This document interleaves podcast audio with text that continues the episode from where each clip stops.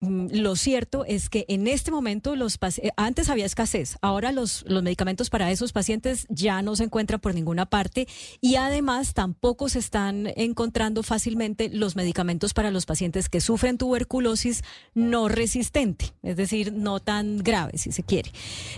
esto es grave porque miren esta gráfica que, que vamos a poner en nuestro canal de Facebook y de YouTube. Los casos, esta es una gráfica de incidencia de tuberculosis año a año.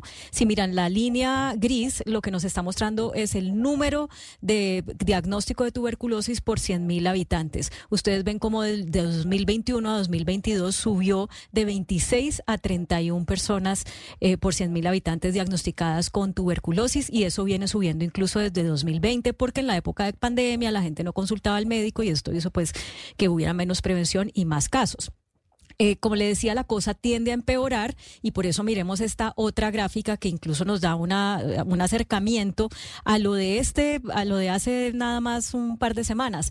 Ahí donde ustedes ven esos cuadritos rojos que estamos mostrando, las, los casos de tuberculosis que se esperaban según lo que ha sido el histórico de Colombia y los casos que se presentaron efectivamente. Se esperaban 277 eh, casos y hubo 407 casos nada más en la semana 38 eh, del año.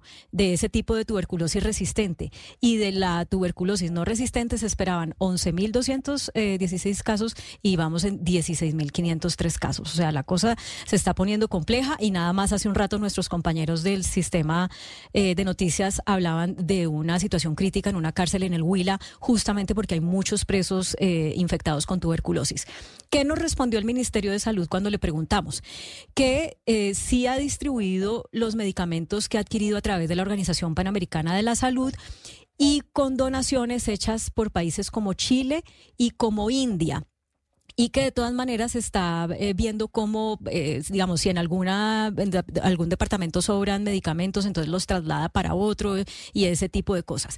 Lo cierto, Camila, es que tanto pacientes como médicos nos han dicho esto está muy difícil y además es muy preocupante porque usted sabe que la tuberculosis es contagiosa. Si no se trata, causa la muerte del paciente y además, mientras la persona se muere, contagia a su familia, contagia a las personas con las que tenga contacto. Entonces, eh, eh, así las cosas, es una pena que además el ministro Guillermo Alfonso Jaramillo no haya ido a la reunión que se hizo en el marco de la Asamblea General de Naciones Unidas hace unas semanas, eh, a pesar de que había confirmado su asistencia y lo estaban esperando, de una reunión de alto nivel sobre tuberculosis eh, la canceló y nos dicen en el ministerio por circunstancias de, agenda que lo obligaron a atender eh, localmente eh, asuntos imprescindibles. Nos imaginamos que se hablaba de la reforma a la salud. Pero déjeme entonces sobre esto que usted está diciendo y estas cifras que nos muestra Claudia, que me parece pues de verdad muy grave, saludar al doctor Jairo Pérez, que es especialista en infectología y líder del Comité de Tuberculosis y delegado ante el Comité Asesor del Ministerio de Salud. Doctor Pérez, bienvenido a Mañanas Blue, gracias por atendernos y empiezo por preguntarle primero por qué ese aumento en los casos de tuberculosis en Colombia. Buenos días, muchas gracias por la invitación y por eh, dedicarle tiempo a este tema que es tan, tan relevante. El aumento de la incidencia eh, se debe principalmente a, dos puntos. El primero, que diríamos que es algo favorable que ha pasado en los últimos años, y es que Colombia había venido aumentando sus capacidades diagnósticas de tuberculosis con unas plataformas ah, tecnológicas que son muy buenas y que nos permitieron hacer muchos más diagnósticos de manera oportuna. Eh, eso fue por el trabajo de, varios años del programa, de la CAPB, de las IPS, bueno.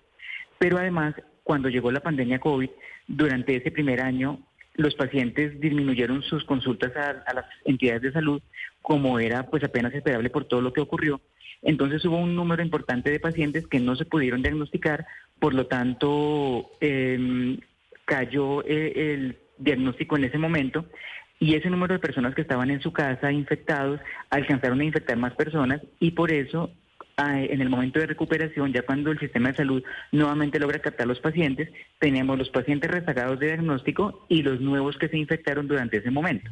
Y por eso es que tenemos un aumento muy importante em, a más de 17.400 casos para el año pasado, siendo que antes veníamos con menos de 15.000 casos por año. Yo quiero hacerle una pregunta, pues muy básica, doctor Pérez, antes de las preguntas de mis compañeros de la mesa de trabajo. ¿Usted nos puede describir la tuberculosis, cómo es y cómo se genera? Es decir, uno, eh, ¿cuáles son los síntomas de la tuberculosis y por qué la gente se enferma de eso? Listo, la tuberculosis es una enfermedad infecciosa y es contagiosa.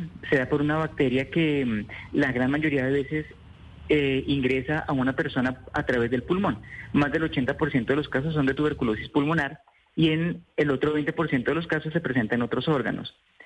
Mm, las personas que tienen esta tuberculosis pulmonar, al hablar, al estornudar o al toser, están eliminando continuamente la bacteria y a partir de ahí se infectan otras personas. Por eso es que uno puede contagiarse si familiares o compañeros de trabajo o otras personas em, en el sitio donde uno se encuentra están con esta enfermedad. Y los síntomas, como la gran mayoría de veces es pulmonar, se presentan con síntomas respiratorios, es decir, con tos, eh, la mayoría de las veces prolongada por más de dos semanas, eh, en algunas ocasiones incluso por más tiempo, y además con fiebre, debilidad, pérdida de peso, eh, la gran mayoría de veces es con esos síntomas.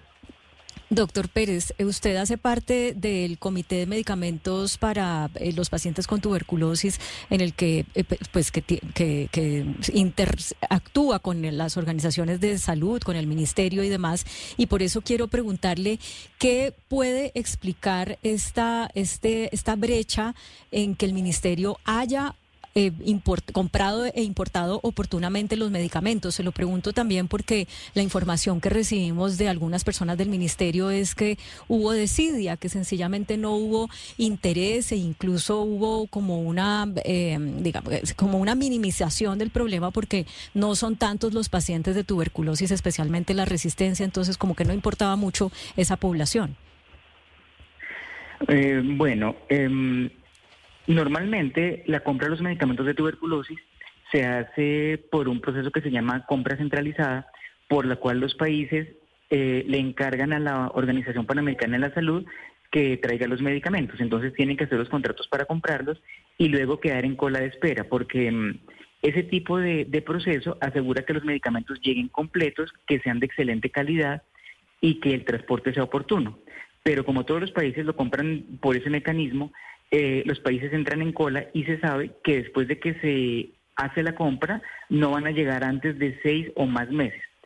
Por lo tanto, la compra mm, eh, normalmente debería estar terminada más tardar en el primer trimestre del año para que alcancen a llegar más o menos, pues antes de que haya riesgo de, desabastecimiento. Pues en, este caso, nosotros eh, a nivel del comité asesor identificamos que mm, que más o menos en abril pues no se había terminado el proceso de compra y por eso empezamos a tener múltiples comunicaciones con, con el ministerio, em, pues eh, resaltando la importancia de que se contara con los fármacos eh, y finalmente ahí eh, tomaron la, decisión de, de, culminar la compra, que tenemos entendido que se logró hacer más o menos en junio, em, y en este momento pues estamos esperando que llegue. Además, tomaron la decisión de redistribuir los medicamentos entre los diferentes departamentos para tratar que los que más tenían disponibilidad, pues le entregaran a, los otros para que los pacientes no se quedaran sin los fármacos. Sí, doctor Pérez, eh, le quiero preguntar, no sé si usted tiene la respuesta sobre el perfil socioeconómico de quienes padecen este tipo de tuberculosis.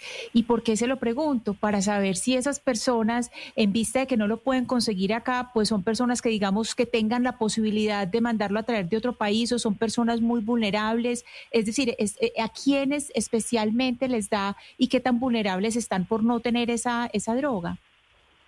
Bueno, la tuberculosis eh, eh, tradicionalmente es una enfermedad de personas con, con graves problemas sociales, es decir, lo que tiene que ver con pobreza, con desnutrición, con hacinamiento.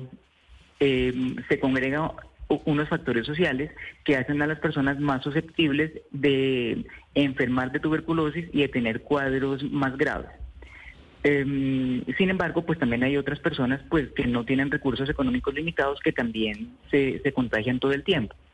Ahora, cuando, bueno, con los medicamentos de tuberculosis hay la, mm, digamos que la, dificultad que son casi exclusivo manejo eh, del Estado y del programa de tuberculosis.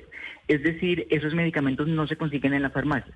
Por ejemplo, el medicamento para tuberculosis sensible, si alguna persona eh, de pronto se quedara sin el medicamento, ir a una farmacia y comprarlo es completamente imposible. O sea, ese medicamento no, no se vende en las farmacias. Eh, y tratar de, importarlo eh, por los registros sanitarios que requieren esos medicamentos tampoco se puede. Es decir, eh, no tienen un registro como para que alguien decida mandar comprar el medicamento y lo traiga por un mecanismo eh, eh, pues diferente. En conclusión, tanto personas de bajos como de altos recursos, si el medicamento se acaba, no lo logran conseguir. Doctor Pérez, yo sé que usted debe ser prudente y diplomático, pues porque usted hace parte del comité asesor, como ya hemos mencionado, pero usted sabe que este desabastecimiento de medicamentos no afecta solamente a pacientes con tuberculosis. El mismo INVIMA ha reconocido en un comunicado que sacó esta semana que hay otros muchos medicamentos que están escaseando. Eh, ¿Qué es lo que está pasando? Aquí hay un tema ideológico de no favorecer a las multinacionales eh, o de favorecer específicamente medicamentos que vengan de otros países o eh, donde usualmente no, hemos, no los hemos importado? ¿Qué es lo que explica esto de fondo? Mm, bueno, em, la información que tenemos es que los medicamentos, em, y especialmente por una enfermedad como tuberculosis, deben llegar con una eh, calidad en su manufactura eh, que sea excelente y que haya suficiente cantidad. y por eso la compra se hace de la manera en la que debe desarrollarse. Em, pues en, este momento pues yo no tendría la información de que haya alguna eh, situación eh, como particular o directa por la cual no se cuenta con los medicamentos. Eh, sí podríamos decir que, que, hay pues demora en la compra de los medicamentos de tuberculosis resistente em, y eso nos, nos tiene en lo que podríamos describir como riesgo de desabastecimiento. Es decir, con la redistribución de los medicamentos que se hizo, ahorita em, podríamos decir pues que, no ha habido pacientes que, que, no lo hayan recibido, pero particularmente a partir de esta semana eh, ya parece que ese proceso de redistribución pues no, no va a funcionar más porque no hay de dónde más. Así que si salen pacientes de esta semana en adelante y no contamos con el medicamento que llegue, pues no, no habría cómo. Pero hay otros que sí están en desabastecimiento hace varios meses, que es un medicamento de tuberculosis sensible que se llama etambutol.